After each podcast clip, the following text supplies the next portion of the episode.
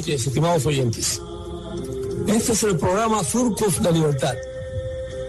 En el programa se divulgan los trabajos y compromisos de la organización Presidio Político Histórico Cubano, Casa del Preso, con la causa de la libertad de Cuba. En este espacio compartimos opiniones e informaciones y servimos de vehículo de divulgación para las denuncias y actividades de la resistencia interna y de la oposición legítima que en la isla luchan por el cambio verdadero hacia la democracia. Produce y dirige quienes habla. Luis González Infante, preso político número 34028. Buenas noches, Ángel Pardo. Buenas noches, Luis, y a todos nuestros compatriotas de nuestra esclavizada y sufrida isla y a nuestros compatriotas aquí del exilio. Ángel, eh, la huelga de Luis Manuel Otero Alcántara eh, finalizó, eh, no sabemos cuáles condiciones exactamente, porque hay dos videos que muestra la televisión cubana, lo cual indica que está aprobada, están aprobados los videos por la seguridad del Estado, y hay que esperar el proceso de que este muchacho eh, salga y pueda manifestarse en su momento de lo que vivió, de lo que ocurrió y que él pueda dar explicación, explicación no, informar su estado actual y cómo sucedieron los hechos. Porque eh, se ven los videos de cuando sale de la casa y cuando está en el hospital o cuando está entrando en el hospital y ya dentro del hospital, pero no sabemos lo que sucedió con él en la forma que entraron eh, las fuerzas represivas, violando todos los uh, reglamentos y acuerdos internacionales de lo que la tiranía castrista o Cuba, mejor dicho, ha sido firmante y que la tiranía castrista viola en todos sus acápites. Y dentro de esto, la represión pues continúa. Michael Osorbo, que es el rapero contestatario, que es muy íntimo, muy amigo de Luis Manuel Otero, y que ha sobresalido cuando trataron de detenerlo y los que estaban allí, alrededor de él en el, en el barrio, se enfrentaron a la policía y no pudieron llevárselo. Una imagen de Michael Osorbo con una de las eh, esposas eh, en su muñeca, mostrándola, como diciendo que no pudieron llevárselo, que no pudieron poner la otra en el otro brazo. Eh, recorrió todas las redes sociales y Osorbo pues ha sido un fuerte crítico de la tiranía castrista y un fuerte participante en esto del movimiento San Isidro. No obstante toda esta situación, Osorbo fue detenido cuando salía de su casa. La nota que tenemos al respecto dice que el rapero opositor Michael Osorbo fue detenido el jueves por agentes de la policía en Cuba cuando se disponía a salir de su domicilio en La Habana. Michael Castillo Pérez lleva varias semanas sitiado por la policía política cubana. Y la mayor parte del tiempo sin teléfono y con casi todas las líneas bloqueadas a su alrededor. Rodeados de estas patrullas amaneció hoy, denunció hoy la activista y curadora de arte Anameli Ramos. Decidió salir porque ya no aguanta más sin hacer algo ante la situación crítica que atraviesa Cuba. Y esto fue lo último que supimos de él. Policías y agentes de la seguridad del Estado llevándoselo sin ninguna garantía, agregó Ana Medi. Continúa este parte. Eh, no tenemos garantías con ellos, siempre actúan de manera ilegal, ilegítima y mafiosa. Michael está desaparecido, denunció el activista. Desde hace varias semanas, activistas, periodistas independientes y artistas en la isla han sido sometidos a detenciones arbitrarias mayormente con el objetivo de frenar el apoyo hacia Luis Manuel Otero Alcántara, quien estuvo en huelga de hambre y sed hasta que la seguridad del Estado irrumpiera en su domicilio y lo sacara por la fuerza. En la tarde de ese jueves pasado, también fue detenida la artista plástica Tania Bruguera cuando se dirigía a presentar una querella legal contra el periodista Humberto López. Bruguera se encontraba bajo una medida de reclusión domiciliaria impuesta luego de ser detenida por tratar de visitar a Luis Manuel Otero. El acoso y las violaciones de los derechos hacia quienes disienten con el régimen cubano se ha acrecentado en los últimos tiempos. Hasta aquí esta nota, Ángel, que, que hay bastante para comentar si, si fuéramos a hacerlo. Efectivamente, Luis, sabemos la situación crítica que están pasando nuestros hermanos opositores en Cuba, la prensa independiente y todos aquellos que se están oponiendo al régimen. Y el régimen se ve acosado en esa situación porque ya es el pueblo joven el que se está lanzando a las calles y está perdiendo el miedo a enfrentarse a la represión de los esbirros castro comunistas. Y tenemos que seguir muy de cerca todos estos acontecimientos porque sabemos cómo ellos manipulan las situaciones. Son expertos ya en tratar de tergiversar y controlar eh, la opinión pública a su favor y por eso someten a todo tipo de, de medidas arbitrarias y degradantes contra cualquier opositor que llega a caer en manos de esas garras tenebrosas de la seguridad del Estado. Tenemos experiencias ya anteriores, sabemos lo que le pasó a Laura Poyán, a Rata Tamayo, y cómo ellos pues van creando condiciones para tratar de sacar de circulación, como quien que dice, a toda figura que puede opacar o crearle una crisis interna de envergadura. Y sabemos que este movimiento San Isidro y el movimiento Patria y Vida, pues le está dando bien duro a la tiranía castrista y se lo están sintiendo. Por eso están acudiendo a todos sus métodos tenebrosos para tratar sacar del contexto público y político a todos aquellos hombres y mujeres que se le están enfrentando virilmente a sus mm, manifestaciones y proyecciones canallescas y tiránicas.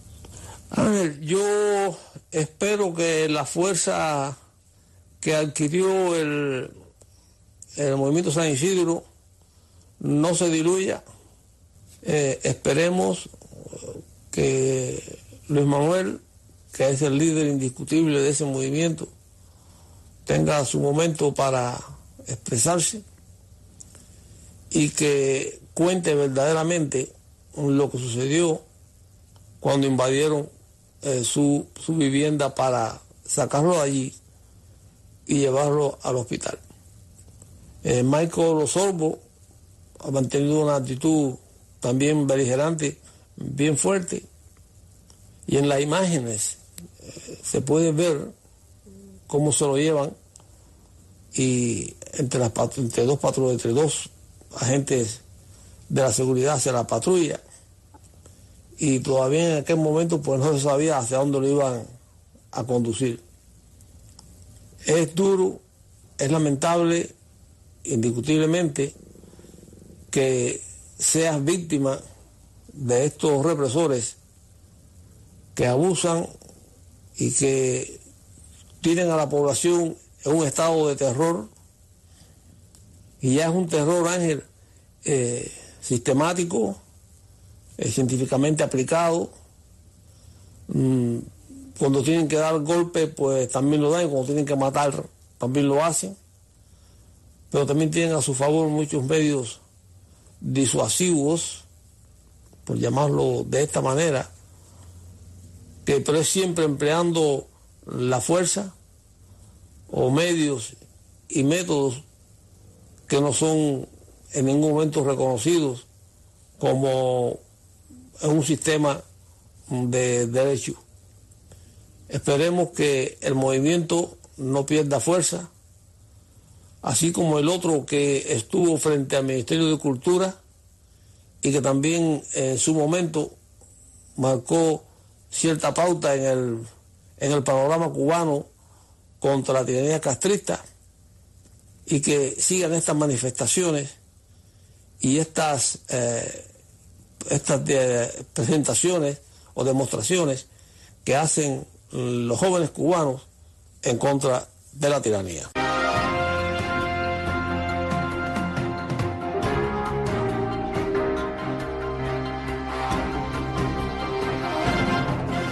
Este mes de mayo, como todos sabemos, se conmemora también, se celebra el Día de las Madres.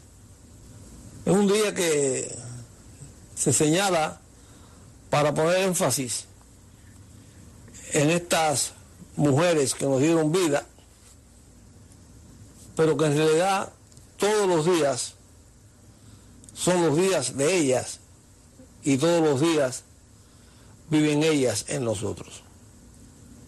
Las que han muerto, las que aún viven, relacionado a nuestro entorno, ya no queda, yo creo, Ángel, no queda ninguna de nuestras madres, la madre de uno de, uno de nosotros, o de, o de nuestras hermanas, viva, que podamos señalarla eh, en existencia. Y quiero referirme también, Ángel, al sacrificio supremo que hicieron las mujeres que se enfrentaron al principio contra la tiranía y las que ahora también lo están haciendo porque las mujeres han adquirido una proyección y una proporción inmensa en esta lucha contra el castrismo. Muchas de nuestras hermanas perdieron la posibilidad de ser madres porque perdieron su juventud en las celdas uh, castristas. Y también quiero mencionar algo, Ángel, con relación a algunas hermanas nuestras que me duele muchísimo cuando hablo con ellas, y digo ellas porque son más de una, cuando se refieren, me comentan eh, cómo todavía no han podido conciliar las relaciones madre e hijas, porque estas madres fueron a prisión cuando eran niñas, y aunque ya son madres e incluso abuelas, estas hijas de nuestras hermanas, estas hermanas nuestras se quejan o hacen el comentario de que sus hijas no han podido superar ese desencuentro que tuvieron cuando ellas tuvieron que ir a prisión por defender a la patria. Y se lamentan, ahí me da mucha pena, tristeza, de que ellas estén padeciendo todavía a esta altura, después de tantos años, y aquí en el exilio, donde ellas son mujeres, y como dije anteriormente, son hasta abuelas, algunas de ellas. Y estas hermanas mías, nuestras, cuando conversamos, mm, expresan su pesar y quisieran que sus hijas pudieran superar ese momento. Efectivamente, Luis, hay mucho trauma creado con los prisioneros políticos, tanto hombres como mujeres, pero más aún con nuestras hermanas eh, presas políticas por todo el trauma sufrido.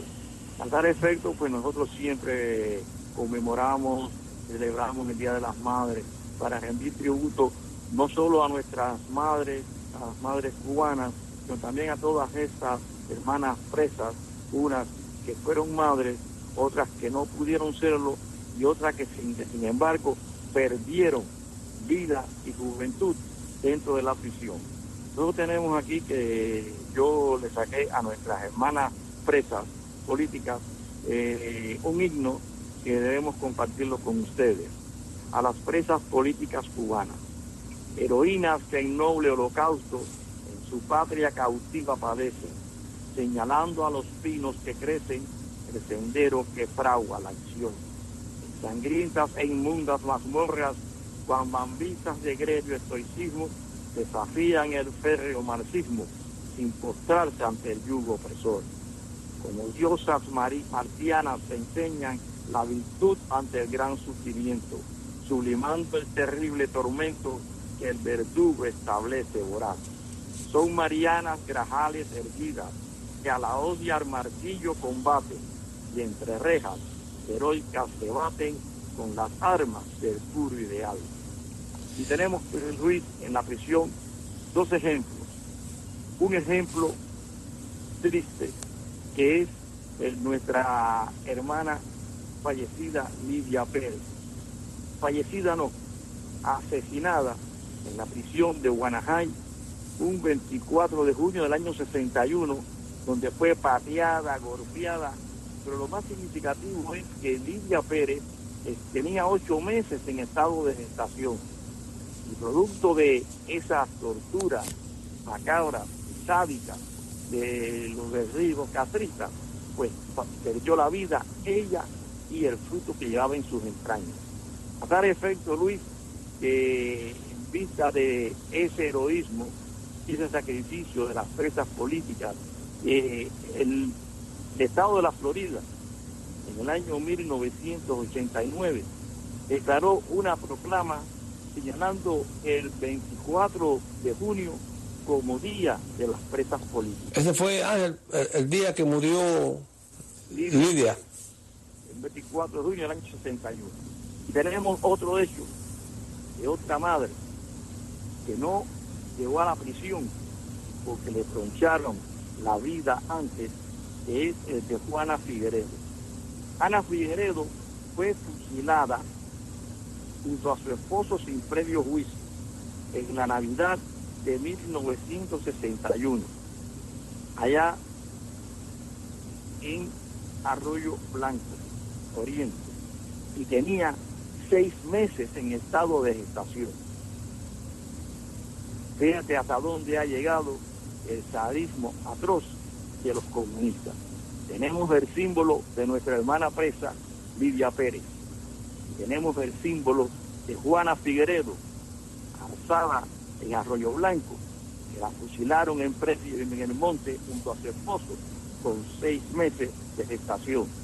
Y a ella va dedicada a estos versos. Mambisa del Oriente milenario, la gesta que enfrenta el comunismo. Entregaste tu vida con civismo como flor, su perfume en el carvario. Patriótica altivez ante el farsario, sistema de opresión y de ostracismo ejemplo de pureza y de heroísmo, sintiéndose impotente el adversario. Su cuna fue el verdor de Arroyo Blanco, y al sonar las campanas del combate, la manigua encuentra su sitial, su insignia banderada antimarxista, fauces siniestras del debate, al morir, diste a luz un ideal. Ese es el ideal, Luis, que mantiene a nuestras hermanas presas, a nuestros hermanos presos, todos aquellos que ayer lucharon, los que hoy luchan por alcanzar la libertad, todas estas mujeres egregias que se levantan en Cuba con nuestras hermanas damas de blanco, todas las periodistas independientes, todas esas opositoras que vemos como en las calles se le enfrentan a los esbirros que han perdido el miedo, que han dicho que basta ya de tanto terror y sufrimiento, cuando ven a sus hijos que están agonizando, no tienen ni siquiera un pan para saciar el hambre esas criaturas. Ah, eh, por, cierto, ahí en la casa del preso está la galería de nuestras madres, eh, las que han fallecido, las que están expuestas en la pared en esa galería. Eh, que nos honra muchísimo. A muchas de ellas las conocimos cuando iban a prisión a visitar a sus hijos, a otras cuando no coincidimos en, en las prisiones, las conocimos aquí.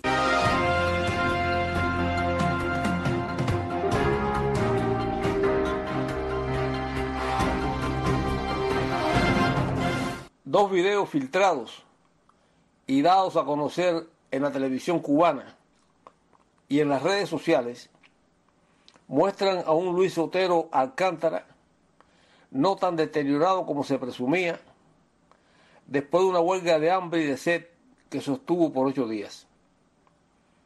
Como era de esperarse, estos vídeos han creado controversia entre los defensores y detractores del huelguista y líder del movimiento San Isidro. Conociendo los métodos de aniquilamiento que utiliza el régimen cubano contra sus opositores, no dudamos que el video sea manipulado y expuesto para tratar de desacreditar a Otero. El video no deja de ser perjudicial para la imagen de un joven que hasta hace poco prometía ser motivo de inspiración y aliento desde su barriada. Para un pueblo oprimido y extenuado en un país dirigido por una mafia con uniforme de soldados. Un Luis Manuel de imagen sumisa interactuando con el que seguramente es un agente o asociado castrista, aunque sea médico, contrasta con sus anteriores demostraciones de interés. Como todo lo que sucede en la Cuba castrista, donde todo es arbitrario, no hay imágenes de cómo invadieron la vivienda de Otero, cómo llegaron a él, qué tiempo estuvieron con él, si lo convencieron o si le aplicaron drogas psicotrópicas para afectar su comportamiento, para someterlo y luego mostrarlo en esa forma deplorable de mansedumbre. Caer en manos de la omnipotente seguridad del Estado cubano es terrible. Desde el momento que tocan a tu puerta, te introducen en una patrulla y luego en una celda en pésimas condiciones para condicionarte para los salvajes interrogatorios, el proceso puede ser devastador.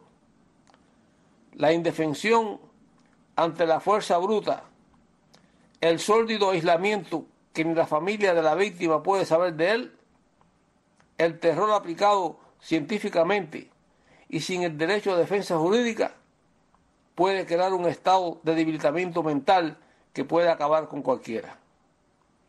No estamos atemorizando tratamos de describir un escenario macabro que es una constante del sistema para el que se debe estar preparado si se intenta enfrentar a un enemigo tan perverso y criminal como el que dejó sembrado el castrismo primitivo.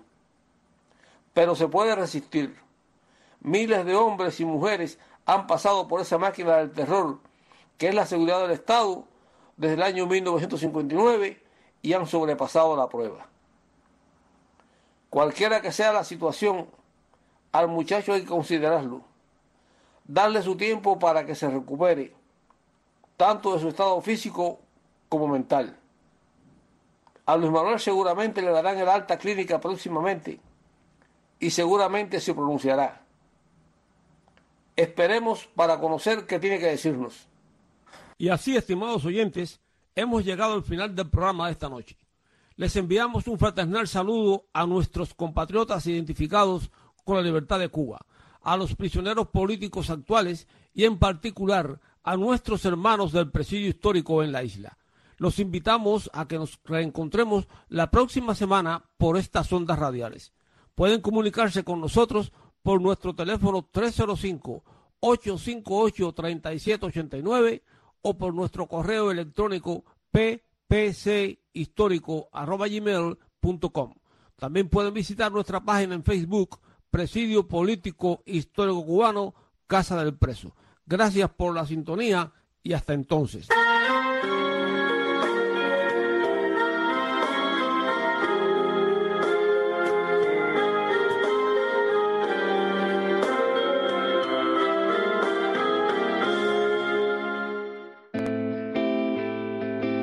La Declaración Universal de los Derechos Humanos es uno de los anhelos de la humanidad convertido en acta mundial para salvaguardar el respeto a los derechos de toda persona en cualquier país y bajo cualquier régimen social del universo.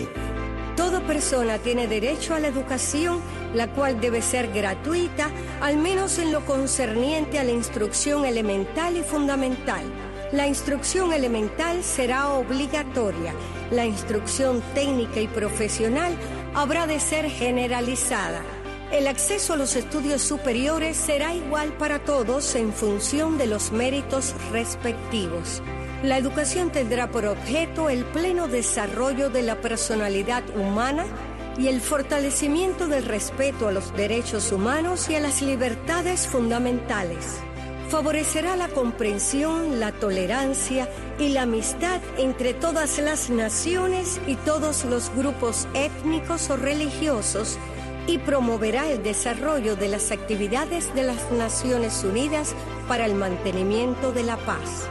Los padres tendrán derecho preferente a escoger el tipo de educación que habrá de darse a sus hijos.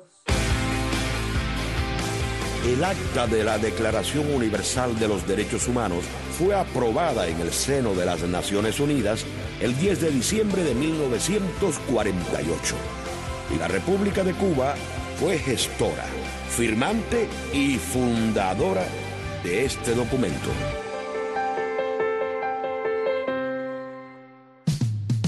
Radio Martí presenta Abriendo Espacios, el programa de la mujer cubana. Media hora de radio para que su voz silenciada se haga visible. Abriendo Espacios, conducido por Ariane González. Ustedes, nuestros oyentes, han sido quienes han documentado los casos de violencia de género que ocurren día a día en Cuba.